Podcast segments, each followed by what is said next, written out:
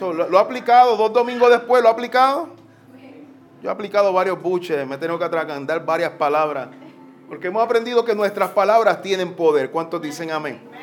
El domingo pasado hablamos sobre lo importante de que no nos podemos salir de la fila. Y parece que estoy predicando una serie, pero estas son, estas son las series que yo, no son planificadas por el pastor ni por el equipo pastoral. Estas son las líneas de pensamiento que vienen dirigidas por el Espíritu. Y hoy, hoy, hoy, hoy Dios me entregó una palabra poderosa. Yo espero que usted me preste, me preste sus oídos, me preste su, su corazón. Y mi intención y la intención de Dios es que usted no salga como entró, sino que salga transformado. Busque conmigo Génesis 35, Génesis 35, versículo 17.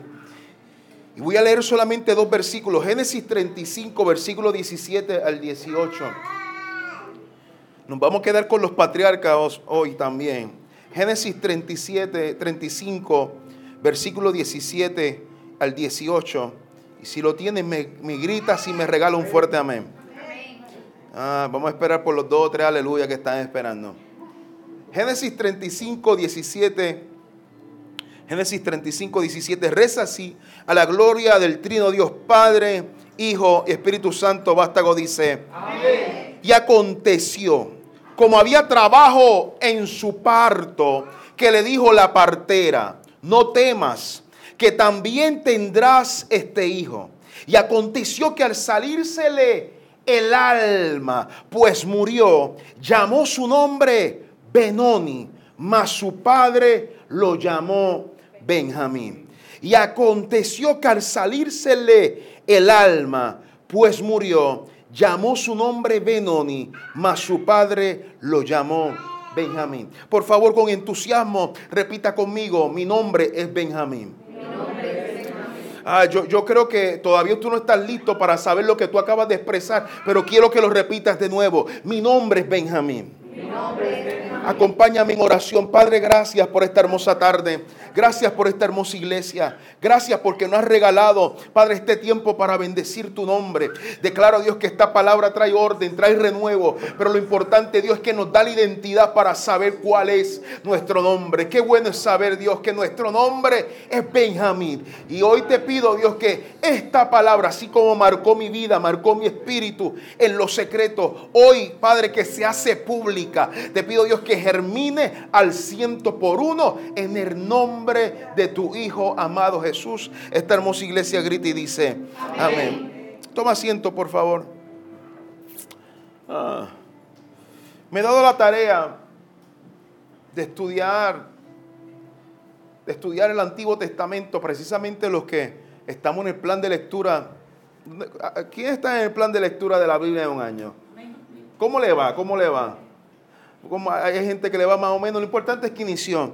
Y, eh, estudiando y leyendo esta, esta, esta, esta lectura bíblica, más allá de tener este tiempo de sacar cada día para tener la lectura bíblica, me, he dado la tarea de estudiar el Antiguo Testamento. Si hay algo que a mí me ha fascinado siempre, es cómo Dios obra a través del Nuevo Testamento. Nuevo Testamento es fascinante. Nuevo Testamento eh, eh, es poderoso porque Nuevo Testamento ocurre uno de los mayores milagros que jamás pudo haber existido para la faz de la tierra y para la humanidad. Nuevo Testamento nace el Mesías. Nuevo Testamento nace un pesebre. Nuevo Testamento es donde aparece el Emanuel, el Dios con nosotros. Nuevo Testamento es cuando Él multiplica los panes y los peces. Nuevo Testamento es cuando el viento y el mar lo obedecen. Nuevo, Nuevo Testamento es cuando solamente con una mujer tocarle el borde de su manto reciba sanidad. Nuevo Testamento es en el momento que uno de sus discípulos lo besa y lo vende. Nuevo Testamento, ah, Pedro lo niega. Nuevo Testamento muere viernes, pero resucita domingo. Nuevo Testamento entra hecho. Hecho es el comienzo de la iglesia. Y en hecho comenzamos la iglesia a tener una experiencia sobrenatural. Y es la que la categorizamos como la experiencia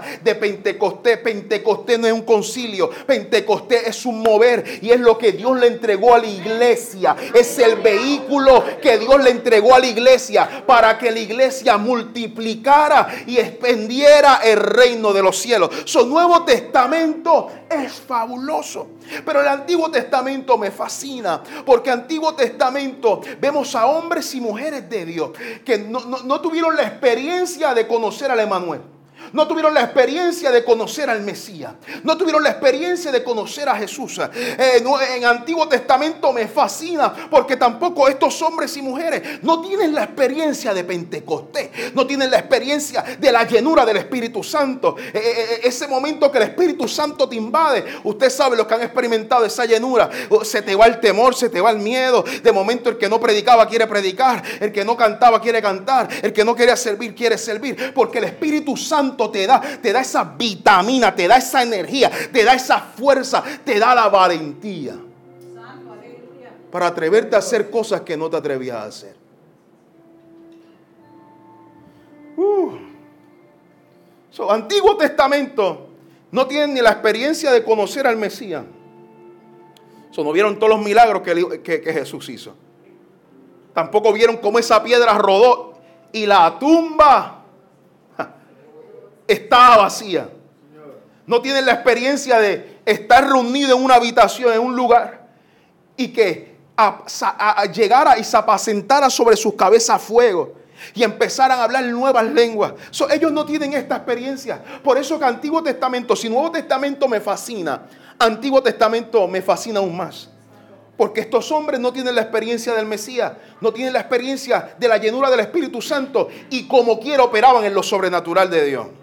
En el Antiguo Testamento, como quiera, operaban en cosas sobrenaturales. Antiguo Testamento. Hay un hombre llamado Gedeón que dice, voy a pelear con 300 hombres, aun cuando mis enemigos son miles. Antiguo Testamento hay un hombre llamado Moisés que era tar, tar, tar, tar, tar, tar, tartamudo. Y a pesar de que era tartamudo, no tenía la experiencia de Jesús, no tiene la experiencia de la llenura, pero tenía una palabra que a pesar de su tartamudez, respetó el llamado y la palabra que Dios le sembró y se atrevió a cruzar mar rojos amado. Se atrevió a caminar en el desierto Antiguo Testamento. Me fascina porque columna de nube y de fuego le sigue. Nuevo Antiguo Testamento, la peña brota agua. Antiguo Testamento, hay una tierra que fluye leche y miel. Antiguo Testamento, hay un hombre que levanta una hacha con simplemente un palo. Antiguo Testamento, hay una salsa que esta salsa no se quemaba ni se consumía. Antiguo Testamento, amado.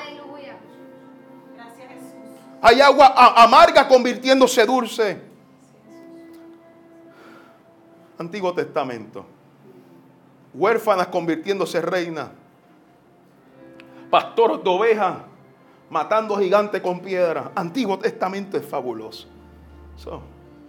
pero de todo el Antiguo Testamento, de toda la historia, hay una de las historias que más me fascina y empecé a predicar el domingo pasado. Si, yo hubiera sido otro, empezaba una serie de esto.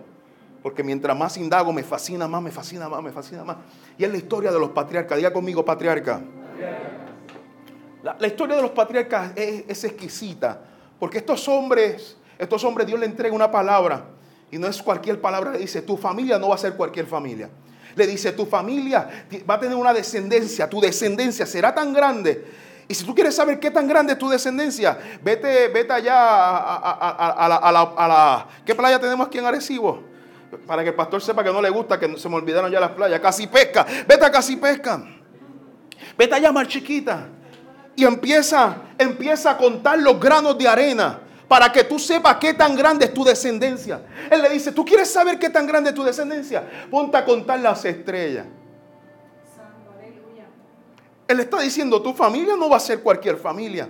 Va a ser una familia grande, una familia extensa. De ti saldrá el Mesías, de ti va a salir las naciones, de ti saldrá el Rey de Reyes y el Señor de Señores. ¿Sabe, sabe, sabe lo que me impacta de esta historia? Que Dios le entrega una palabra de multiplicación.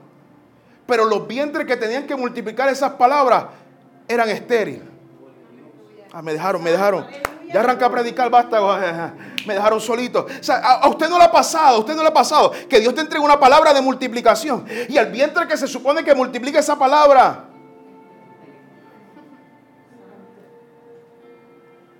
No funciona.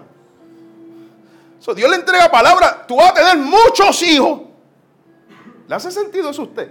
Que Dios te dice, vas a tener muchos hijos. Y tú ready, comprando, haciendo el baby haciendo de todo buscando los nombres en Google, le voy a llamar tal, tal, tal, fulanito, Luillito. Y de momento, cuando van a la acción, negro, nada pasa. Yo sé que Dios te habló, pero mi vientre no da.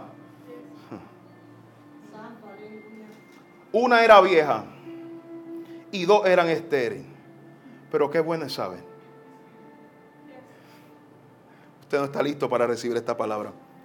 Qué bueno es saber que no importa si el vientre es estéril.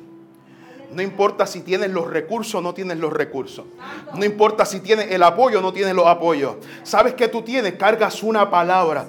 Y una palabra es suficiente para que lo que no da luz tiene que dar a luz. Ah, ah aquí conmigo. Eh, una palabra es suficiente para lo que está muerto tiene que dar vida. Una palabra es suficiente. Oh, gloria. Para que lo que Dios te prometió lo puedas ver cumplido. So, no te me quejes que tienes pocos recursos. No te me quejes que el vientre no está dando a luz. No te me quejes que tienes apoyo. Si cargas una palabra, toca y dile, cargas una palabra, díselo. Díselo entusiasmado, díselo entusiasmado, dile, cargas una palabra. So, si cargas una palabra, prepárate. Vete a Walmart y compra el calcir, compra el carro, la guagua escolar, porque va a dar a luz. ¿Cuántos cargan una palabra aquí hoy? Cinco dijeron amén. ¿Cuántos cargan una palabra? si cargas una palabra, ese vientre tiene que dar luz. esto, esto es lo primero que me fascina. La historia de estos hombres es peculiar. Porque Dios le dice, va a tener muchos hijos, pero las mujeres que tienen no dan a luz. Tengo cosas grandes contigo y lo menos que usted ve es cosas grandes en su vida. Tengo ministerio contigo y el ministerio no arranca ni para atrás ni para el frente. Voy a restaurar tu casa y tu casa está cuando más desordenada está. Pero qué bueno saber que los que cargamos una palabra, te puedes recostar en esa, en esa embarcación y truene, relampaguee y llueva. Tú vas a llegar al otro lado. me fascina. esto es lo primero que me fascina de estos hombres que número uno le promete muchos hijos, pero la esposa eran estéril. Pero lo, segundo que me fascina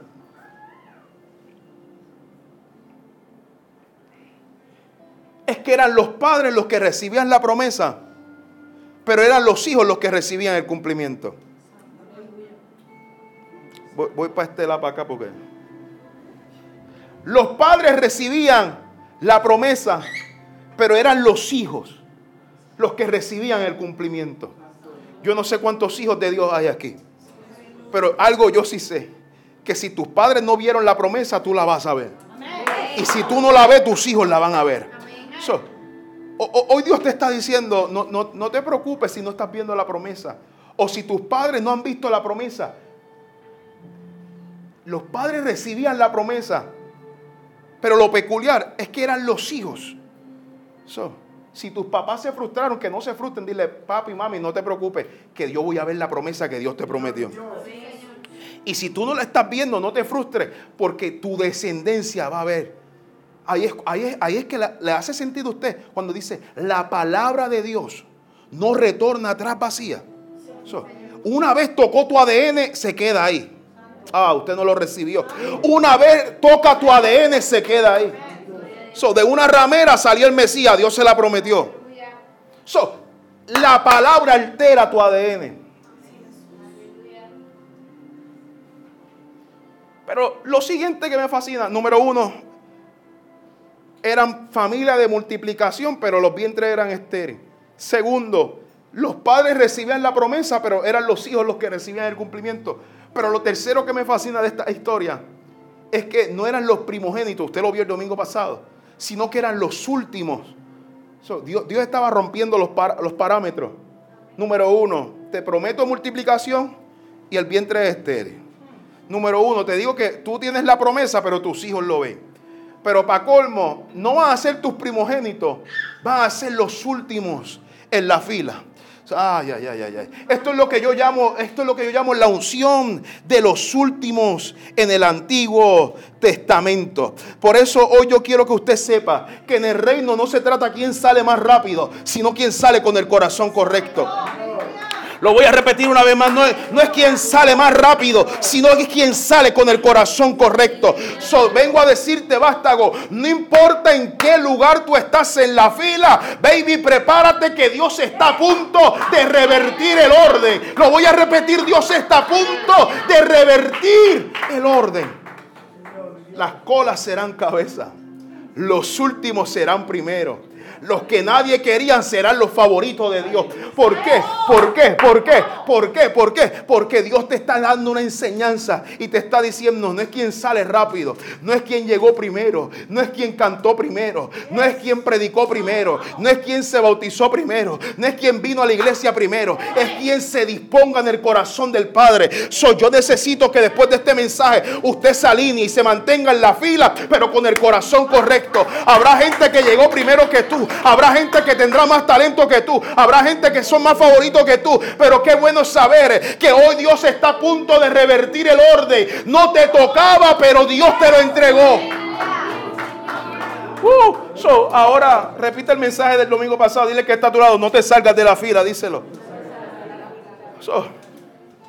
ahora está el último. El último descendiente, están haciendo el último descendiente de Jacob a través del vientre de Raquel. Dice la palabra que Raquel era estéril y que ella llevaba tiempo clamando a Dios para que Dios le entregara un milagro. ¿Sabe lo que me impresiona de esta historia? Es que dice la Biblia que mientras Raquel era estéril, Lea, la que la consideraban la fea, sí, no es Betty la fea, Lea la fea, Lea, Lea, Lea dice que ella paría mucho desde que llegó con Jacob, le dio al primero, Rubén, le dio a Judá, le dio a Simeón, le dio a todo el mundo. Ella paría mucho, pero ¿sabe cuál era el problema de, Lea? Es que Lea paría mucho, pero nada de lo que salía era bueno.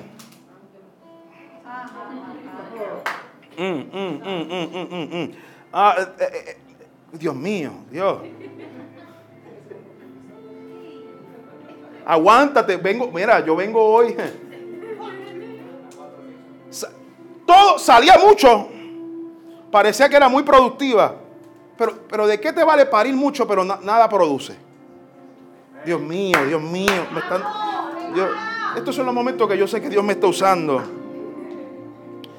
Pero de momento Dios se acuerda de Raquel. Y dice que Raquel, Génesis 35, Raquel Versículos antes, disculpe, capítulos antes. Raquel recibe el primero, al primer muchacho que ella pare, después de tanto tiempo pedírselo a Dios. Y dice que le pone por nombre, usted conoce a este muchacho, le pone por nombre José. Y José significa Yahweh añadirá. En otras palabras, ella dijo, Jehová va a proveer. Después de tanto tiempo yo clamando a Dios y viendo a mi hermana que produce, produce, produce, pero los que son unos asesinos no quieren respetar al Padre ni someterse a la obediencia. ella, ella, ella le está diciendo, por fin Dios se acordó de mí. Y cuando di a, luz, le, estoy dando un, un, nombramiento a mi hijo, que no es nada más y nada menos que una palabra profética. Ella dijo, tu nombre será José. En otras palabras, ella dice, tu nombre va a ser Yahweh, me, me añadió. Dios está buscando una generación, una iglesia como Raquel. ¿Y cómo son los Raquel? Que una vez Dios le abre el vientre, no quieren retornar atrás.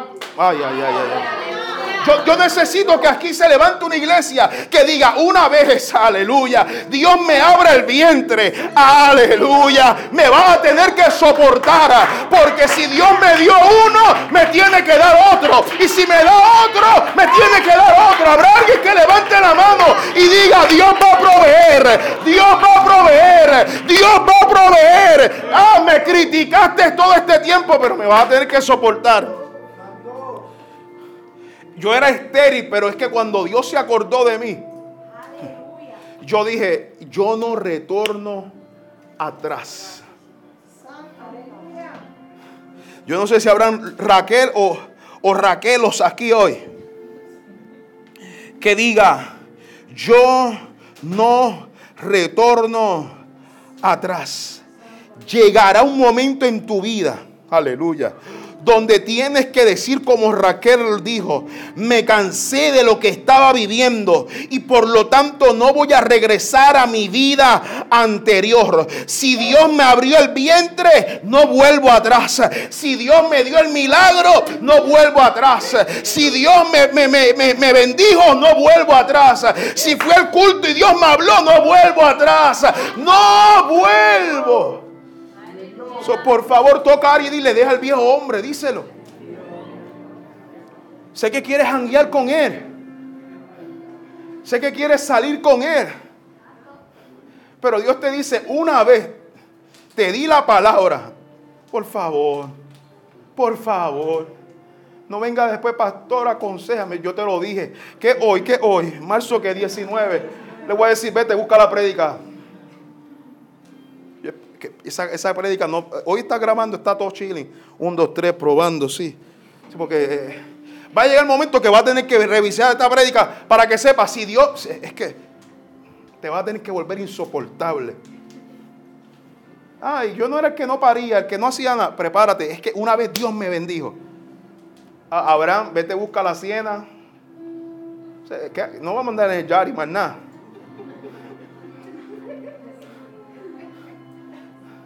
Porque vienen muchos hijos. Ay, si la hacienda no da, búscate una hueva escolar.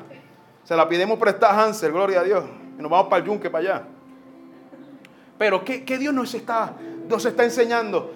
ella, ella está dando una palabra profética. Ella dice, yo no quiero regresar a mi vida anterior. ella, ella recibe a José y de seguro está emocionada. Estoy dando a luz lo que, lo que por mucho tiempo yo anhelaba. Pero ahora en Génesis 35, llegué, ahora empecé a predicar. Génesis 35 está dando a luz al que ella profetizó con el parto de José. Ella dice, Jehová me añadió. Dios le está añadiendo otro. Y está en el, en el, parto, en el parto de Benjamín. Y dice la palabra que mientras ella está dando a luz, mientras ella está dando a luz, para su sorpresa, el muchacho que le iba a añadir alegría o le iba a seguir añadiendo alegría a su proceso de milagro, en vez de añadirle alegría, le añade tristeza. Porque mientras ella está dando a luz, dice que tuvo un parto dificultuoso, tuvo un parto difícil. Y mientras estaba, y pujaba, y pujaba, y pujaba, y pujaba, cada, cada, cada empujón, cada vez se quedaba con, con menos fuerza. Y cuando se quedaba con menos fuerza, la vida la iba perdiendo hasta que llegó el último momento que dio el último suspiro y dice que su alma se fue, pues murió, dice el texto. Y mientras se está dando a luz, el hijo que le iba a añadir alegría, el hijo que Jehová o Yahweh añadió, en vez de darle alegría, le trajo sufrimiento, le trajo tristeza. Después de nueve meses de alegría, le hice el baby shower de una jirafa con un elefante. Después de nueve meses que estuvo preparando todo, la habitación, el cuarto, lo que le iba a causar alegría, le causó dolor. Y estos son los momentos que olvidamos, que hay milagros, y quiero que escuche esta palabra, hay milagros que duelen. Dios mío. Y te lo voy a repetir porque tienes que internalizar esta palabra. Hay milagros que duelen.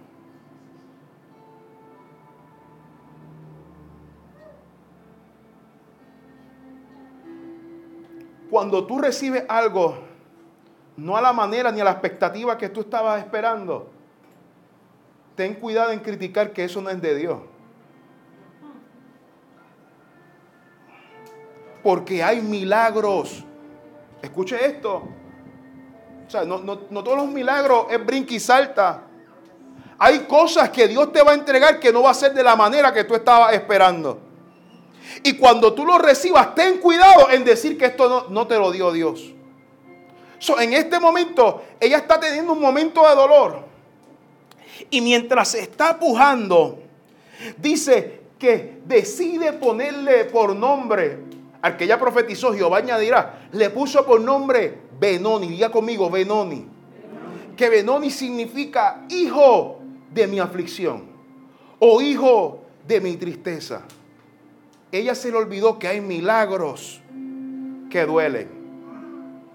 Y lo que era un milagro para ella se convirtió en un dolor. Y de momento el dolor fue más fuerte que la promesa que Dios le había entregado. Y sus emociones se asentaron no en la promesa, sino en, la, en el dolor y en la escena de sufrimiento que ella estaba viviendo. Y en vez de ponerle un nombre en base al propósito y al diseño que Dios le iba a dar a ese muchacho, ella lo nombra en base a las circunstancias temporeras que ella estaba viviendo. Y ella dice, se supone que este era el, mi segundo hijo. Este era el segundo de los muchos que iba a recibir. Pero en vez de ser bendición, en vez de ser el segundo milagro que Dios me entrega, es que siento un dolor tan y tan fuerte. Es que la manera que me, despreciaron fue, fue tan y tan fuerte. La manera que la iglesia me, me, me dio a luz fue tan y tan fuerte.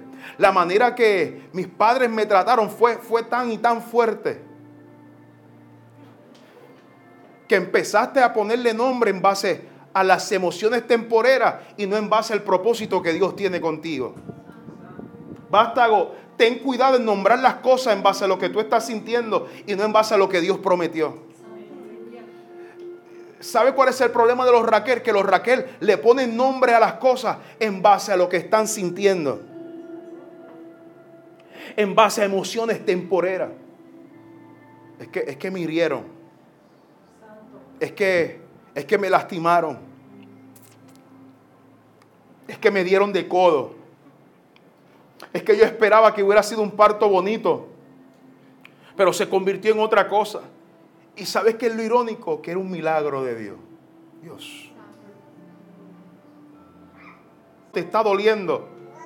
Ten cuidado en llamarlo maldición a lo que Dios te está dando bendición. el nombre de Benoni estaba atado a la temporada que ella estaba viviendo. Lo que deja en evidencia el peligro de ponerle nombre a las cosas dependiendo de la etapa emocional que nos encontramos. Por eso hoy Dios nos está diciendo, tengamos cuidado en cómo nombramos las cosas.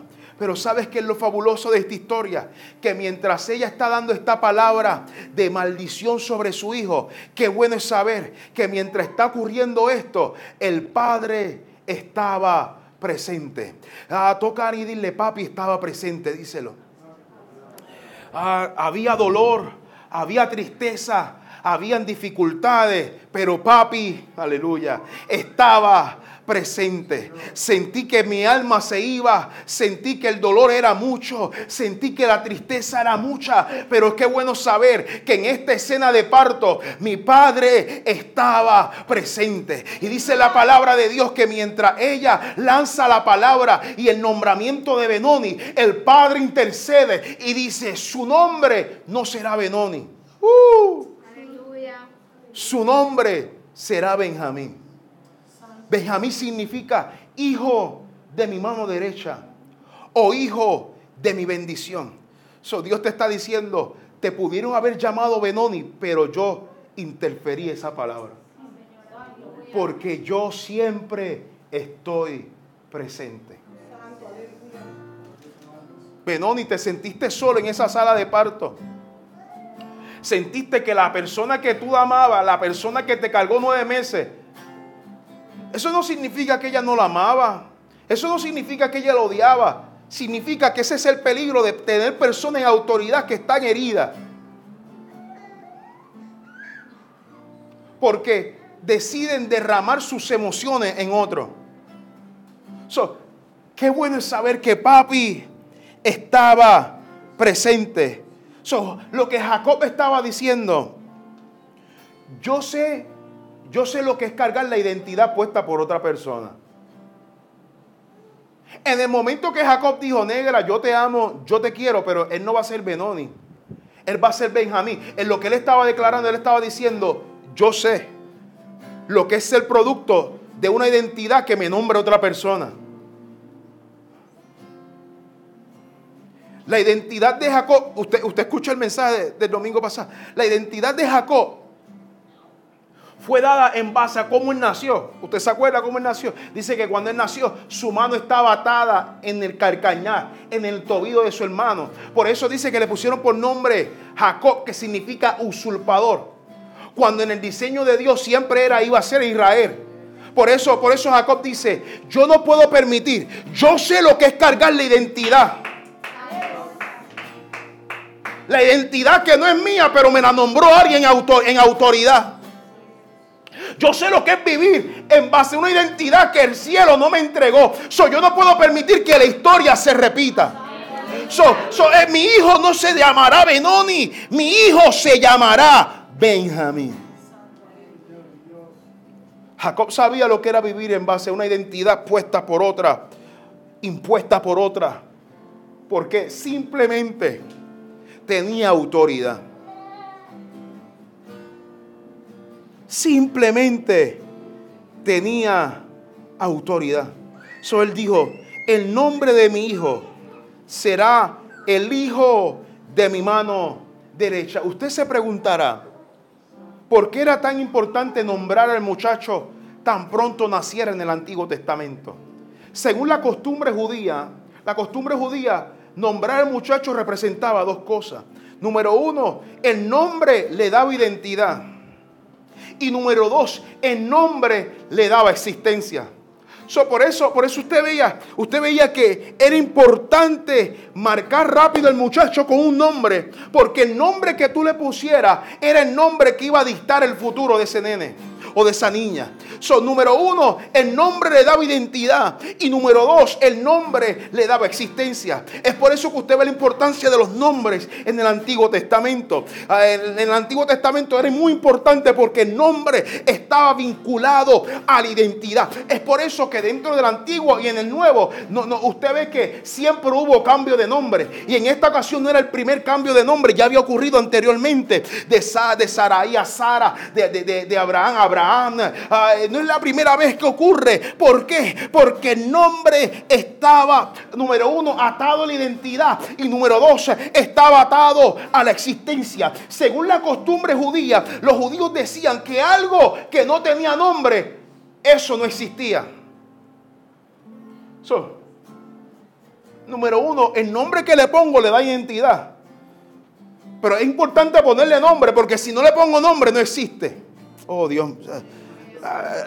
pendiente acá, pendiente acá. número uno, el nombre que le ponga dicta la identidad. Pero número dos, le da existencia. Usted sabe cuántas cosas usted todavía no ha visto en su plano de existencia porque usted todavía no le ha puesto nombre. Oh, me dejaron, me dejaron. Ah, lo, voy a repetir una vez más. ¿Sabes cuántas cosas todavía tú no has visto? No se ha cumplido ni se ha manifestado en tu vida porque tú todavía no te has atrevido a ponerle nombre a lo que Dios te entregó. Son lo que significa, hoy Dios te está diciendo, hay cosas que todavía no has visto simplemente porque no te has atrevido a ponerle nombre.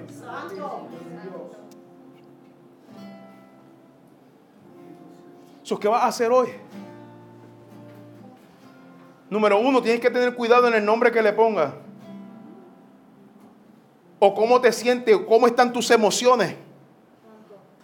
Porque el nombramiento que le des no puede ser basado a tus emociones temporeras, sino que tiene que ser basado en el diseño eterno de Dios. Y número dos, tienes que darle existencia a lo que Dios te prometió. ¿Cuántos milagros todavía tú no has recibido porque no le has puesto nombre? ¿Cuántos cumplimientos todavía están esperando por ti porque no has tenido la valentía de decir, eso es mío en el nombre de Jesús? No te has atrevido a decir, soy sano por las llagas del Cordero. No te has atrevido a decir que lo que comenzó en mi Dios, Dios lo va a terminar. So, yo necesito a alguien esta tarde que se atreva a ponerle nombre a lo que Dios le entregó. So, llama a tu matrimonio como Dios lo llama. Llama a tu negocio como Dios lo llama. Llama a tus hijos como Dios lo llama. Llama a tu diseño como Dios lo llama. So, ten cuidado en poner tu nombre a las cosas en base a las emociones que estás sentado. So, Dios te está diciendo, sacúdete de lo que tú estás sintiendo y acepta lo que yo te he y atreve a ponerle nombre a lo que yo te hablé. Si vas a salir de hoy de aquí, ponle nombre a lo que es tuyo.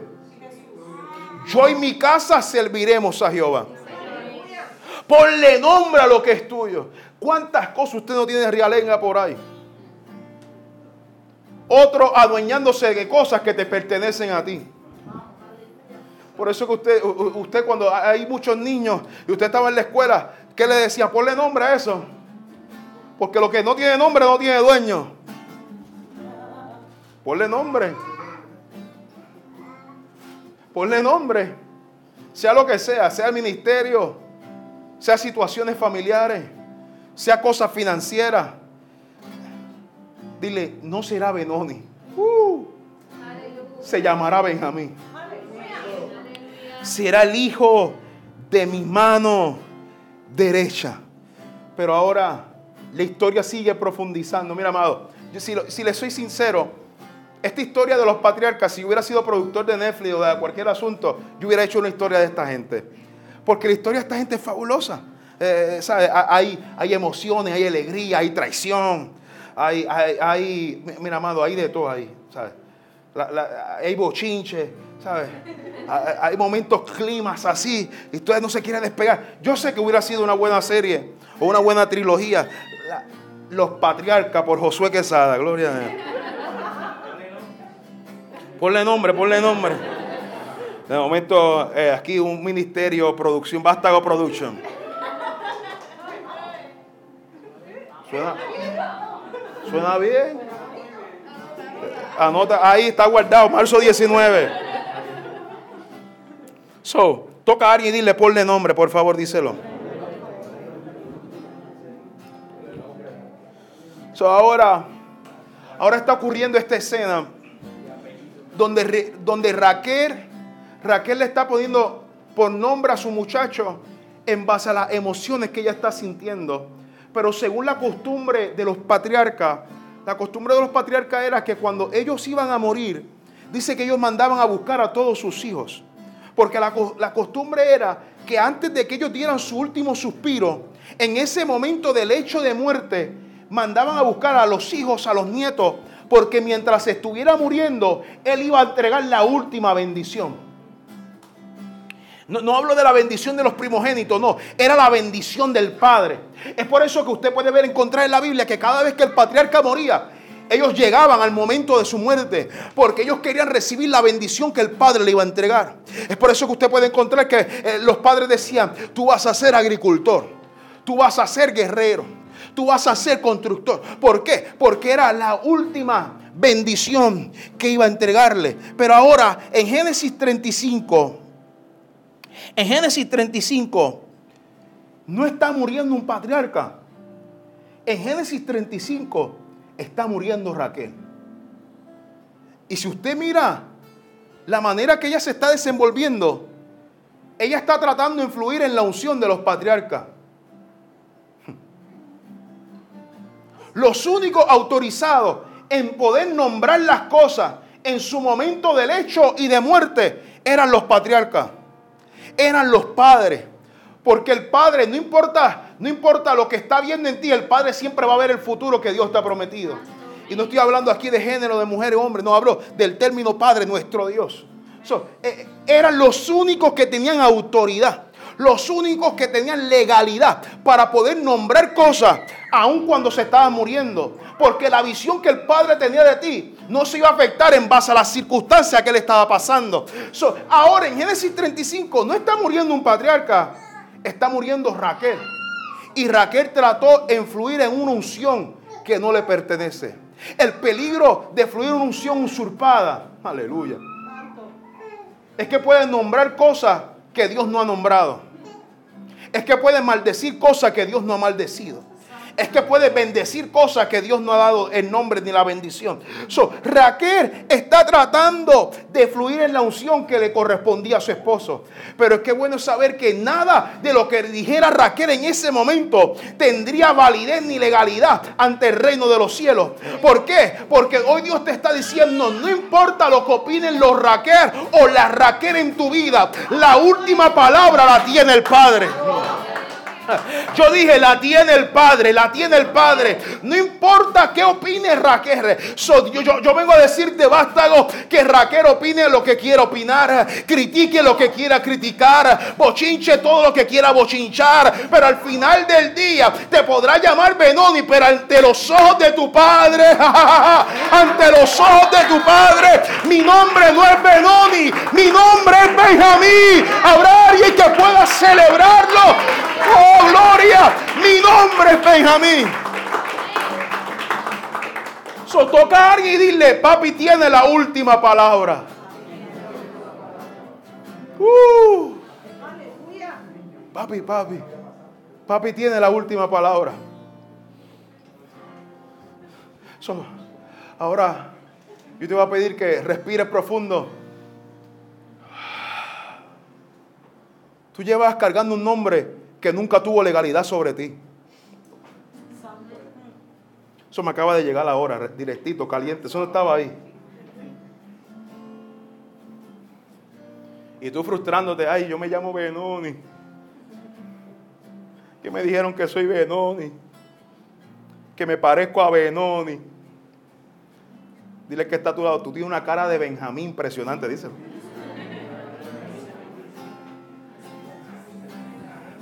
Ese Benjamín bonito que está ahí. tú, llevas cargando una identidad, preocupándote por una identidad, preocupándote por lo que opinó fulano. Es que no me dio like. Pero qué bueno es saber que nada de lo que digan los Raquel tienen legalidad sobre tu diseño. No tiene legalidad sobre tu vida no tiene legalidad sobre tu destino, ni tampoco sobre tu descendencia. Al final del día, papi tiene la última palabra.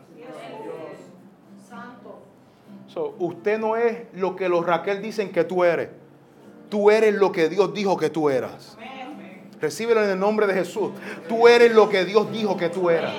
Vamos, diez amén creyéndolo. Tú eres lo que Dios dijo que tú eras. Jacob le está dando una lección a su esposa aquí. Negra, yo te amo. Yo te quiero, pero aquí se te fue un poquito, mami, se te fue.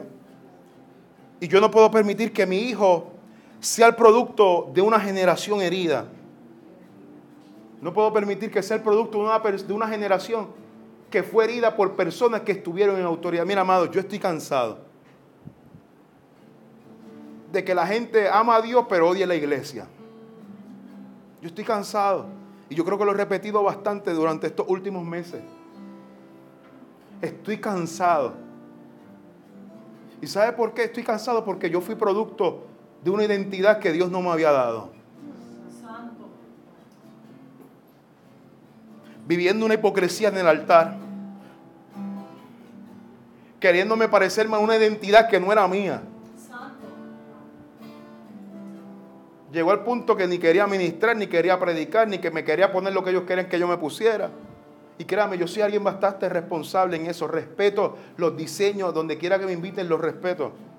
Pero llegó un punto, iglesia, que me cansé de vivir una vida que no me correspondía a mí. Y esto, esto te lo estoy poniendo en alguien que nunca se apartó de la iglesia. Pero hablemos de la gente que, se apartó porque la iglesia los lastimó, llamándolos Benoni cuando Dios los llamó Benjamín. So, Jacob está, eh, está diciendo, mi amor, en esta te equivocaste. por, eso, por eso es el peligro de, de tener personas en autoridad que porque su generación no lo logró, dice que la próxima no lo va a lograr. Hey, yo, yo, cancelo esa palabra. ministros, y mira, esto no es un mensaje de ataque, pero ministros incompetentes, ministros frustrados, ministros que no les salió la cosa y dicen a ustedes tampoco le va a salir. So Jacob está diciendo, por más que te amo, te quiera, es más, Dios puede estar contigo, pero lo que tú estás declarando no le corresponde a esa generación. So, yo necesito que esta sea la iglesia, esta sea la generación que no profetiza a los Benoni, sino que profetiza a los Benjamín.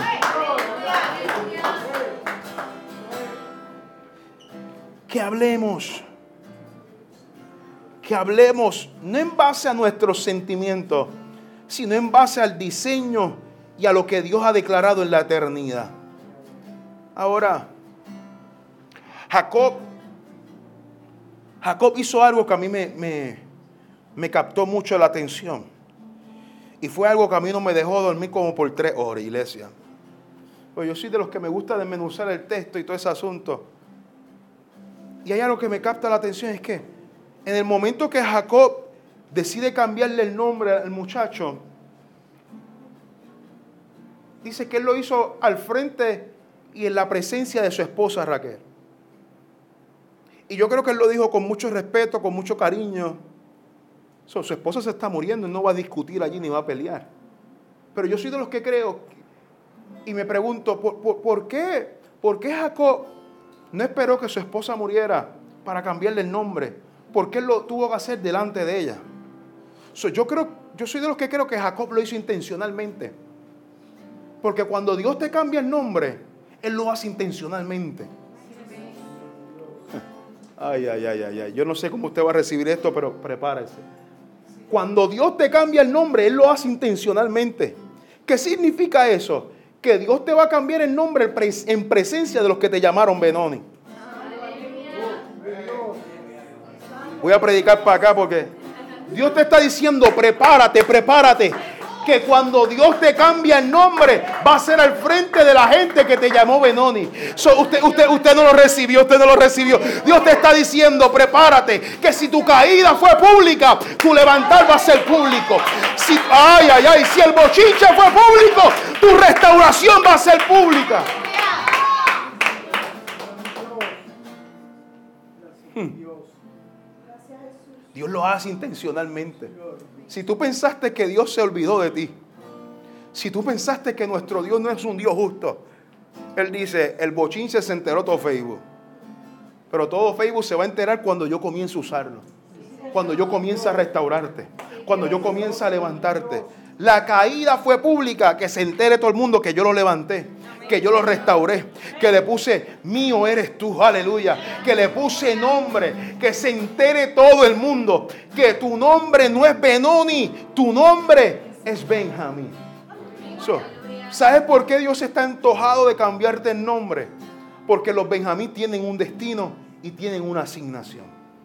La razón por la cual Benjamín es el producto de un diseño eterno y es un producto de una palabra profética del Padre cuando el padre le dice, tú vas a ser hijo de mi mano derecha, el padre estaba profetizando algo sobre la vida de su hijo. La historia, después que, después que Raquel muere, después que a Benoni le cambian el nombre Benjamín, la historia cambia por completo. Y la cámara, en vez de enfocarse en, en Benjamín, decide enfocarse completamente en la historia de José.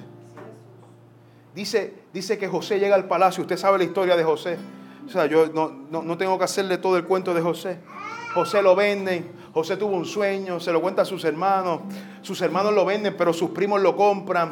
Eh, la esposa de Potifar se quiere acostar con él, él huye porque, aleluya, él estaba enfocado, él le dijo, quédate con el manto, pero yo me quedo con el sueño, él sale corriendo a, la cárcel, a la cárcel lo, encarcela, pero en la cárcel lo ponen a, administrador de todo eso, ah, en, la, en la cárcel interpreta los sueños y cuando interpreta los sueños lo ponen segundo al mando debajo del gobernador. Y es aquí donde comienza la historia de José, diciendo que José entra al palacio porque interpreta un sueño. Y el sueño era el sueño de las siete vacas gordas y de las siete vacas flacas. Dice la historia que cuando llega el momento de las siete vacas flacas, llegó una hambruna en todo Egipto. Hasta el punto que Jacob dice, aquí hay hambre Hmm. Y me enteré que en Egipto hay comida. él manda a todos sus hijos. Pero dato curioso, dice que él no envía a Benjamín. Él se queda con Benjamín porque Jacob dice, la última vez que yo mandé a mi hijo más pequeño con estos charlatanes, no volvió. yo me voy a asegurar que a este, este ni se me pierda o no me lo maten. Y dice que cuando los once hermanos llegan donde José, ellos no reconocen a José, pero José los reconoce a ellos. Es que hay cosas que Dios va a hacer en ti que te va a cambiar hasta el rostro. Hay procesos que van a ser tan y tan poderosos y tan fuertes que tu físico va a cambiar. Dice que ellos no lo reconocen. Y la conversación que tiene José con ellos es la siguiente. Él les dice, yo quiero ver si ustedes son sinceros. Háblenme de su padre. Ellos le dicen, nuestro padre está viejo, tiene hambre. Él les dice, háblenme de su hijo, del hermano de ustedes más pequeño, ¿todavía vive? Ellos le dicen, sí. José, José José quería asegurarse que sus hermanos no estuvieran mintiendo. Y dice, para poder corroborar que ustedes están diciendo la verdad, yo les voy a pedir a ustedes que me traigan a Benjamín. Pero mientras ustedes van de regreso y me traen a Benjamín, yo me voy a quedar con Simeón.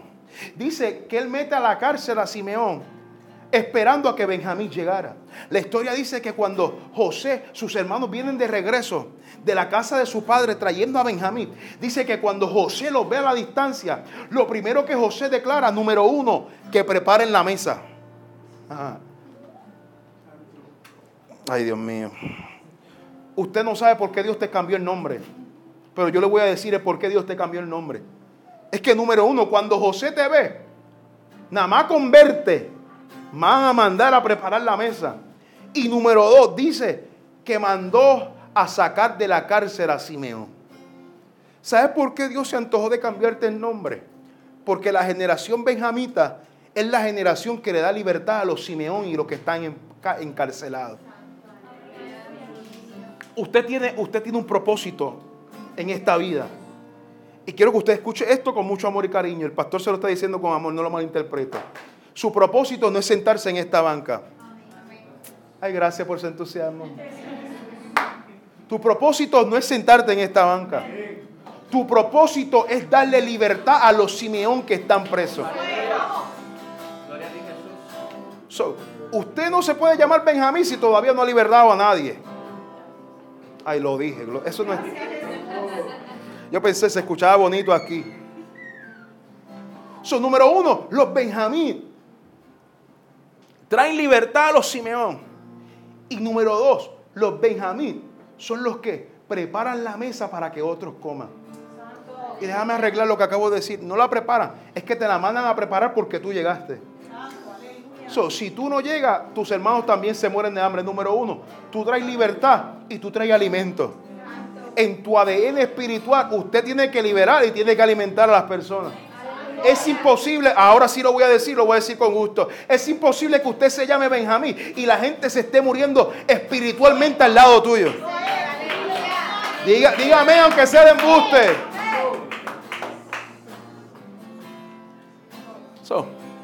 los Benjamín traen libertad.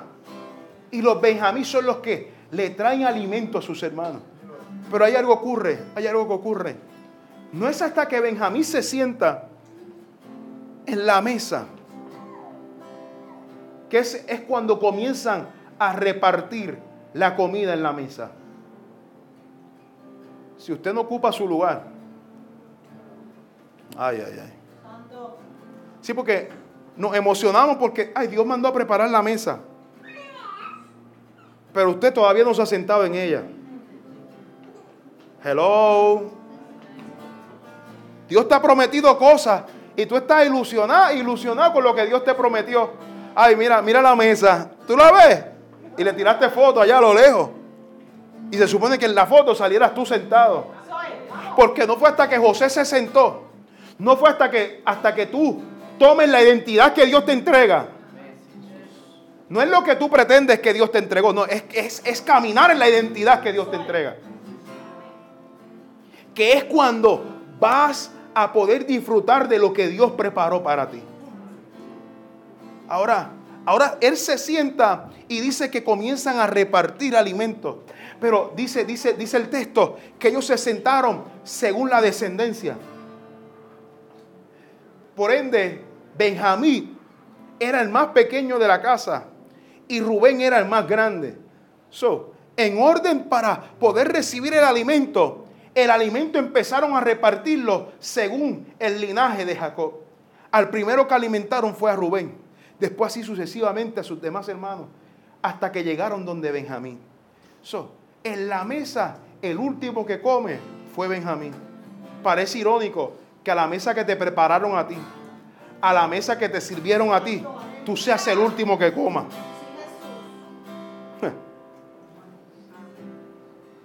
Y usted dirá, Dios, pero es que esta vida es injusta. Tú me prometiste, tú me entregaste. Es más, preparaste esta mesa porque yo llegué. Es más, yo ni siquiera quería estar aquí. Tú me mandaste a buscar. ¿Alguien le hace sentido eso? Benjamín estaba en la casa del papá. El papá no lo mandó para allá, pero José fue el que lo mandó a buscar. Y tú dices, tú me mandas a buscar y para colmo yo soy el último que como.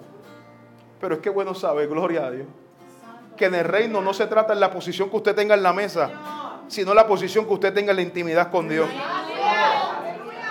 Porque mira lo que dice el texto, qué bueno que yo no me lo invento. Usted puede buscarlo en la Biblia. Dice que cuando le dieron comida a Benjamín, le dieron cinco veces más. Cinco veces más que a sus hermanos. ¿Qué me dice esto? Nuevamente, no importa en qué lugar tú estás en la fila, o en qué lugar tú estás en la mesa. Porque a Dios no le interesa cuál es tu posición en la mesa. A Dios no le interesa cuántos títulos tú tienes. A Dios no le interesa cuántos talentos tú tienes. A Dios le interesa cuál es tu posición en la intimidad con Él. La gente que Dios le entrega mayor bendición son la gente que tiene mayor identidad y, intimidad con el Padre. So, Dios no derrames tus talentos, no derrames tu, lo carismático que eres, no derrames los dones ni la unción que Dios te entregó. Derrama tu corazón. Para que cuando la mesa sea servida, lo que tú veas en el plato sea el producto de lo que tú te has ganado en la intimidad. Casi hoy yo cierro con esto. Hoy Dios vino a cambiarte el nombre. Hoy Dios vino a cambiarte el nombre. Hoy tu nombre no será Benoni. Llevas mucho tiempo cargando una identidad que te dio tus padres, te dieron tus líderes, te dieron tus pastores anteriores. Hoy es el día donde Dios te va a cambiar el nombre. Y ya no serás hijo de mi aflicción, te dice Dios. Serás hijo de mi mano derecha. Yo voy a invitarle que ahí donde usted está, levante su mano derecha y diga, mi nombre es Benjamín. Dígalo, dígalo. Mi nombre es Benjamín. Mi nombre es Benjamín.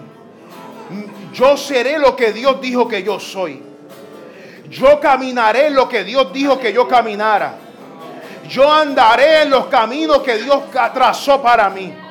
Hoy yo vengo a declarar sobre Ari en este lugar tu nombre vino a ser cambiado en esta tarde. Ya no será lamento, ahora será baile. Ya no será tristeza, ahora será alegría.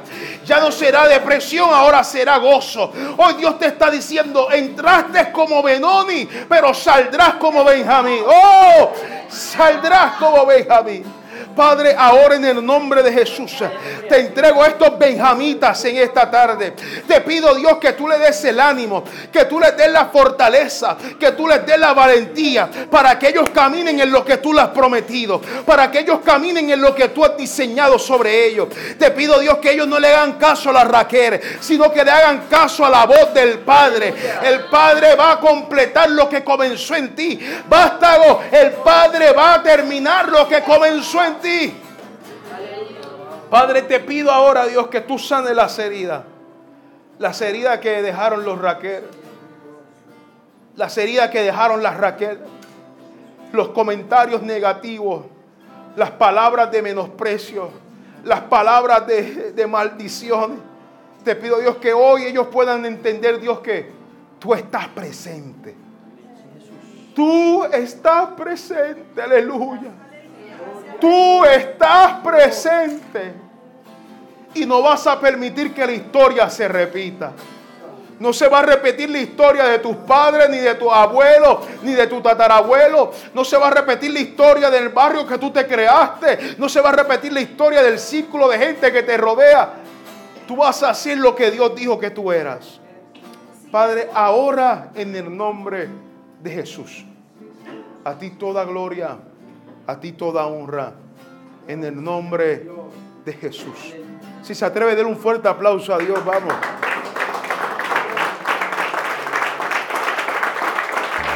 somos José y Keila y queremos agradecerte por ver y conectar con este mensaje. Quizá hoy tomaste la mejor decisión de tu vida de seguir a Jesús. ¿Qué te parece si hacemos una pequeña oración? Gracias Señor porque moriste por mí. Gracias porque me amaste a mí primero. Escribe mi nombre en el libro de la vida y que me perdones de mis pecados. Amén. Queremos mantenernos en contacto contigo. Escríbelo en nuestras redes sociales o a través de bastagochurch.com.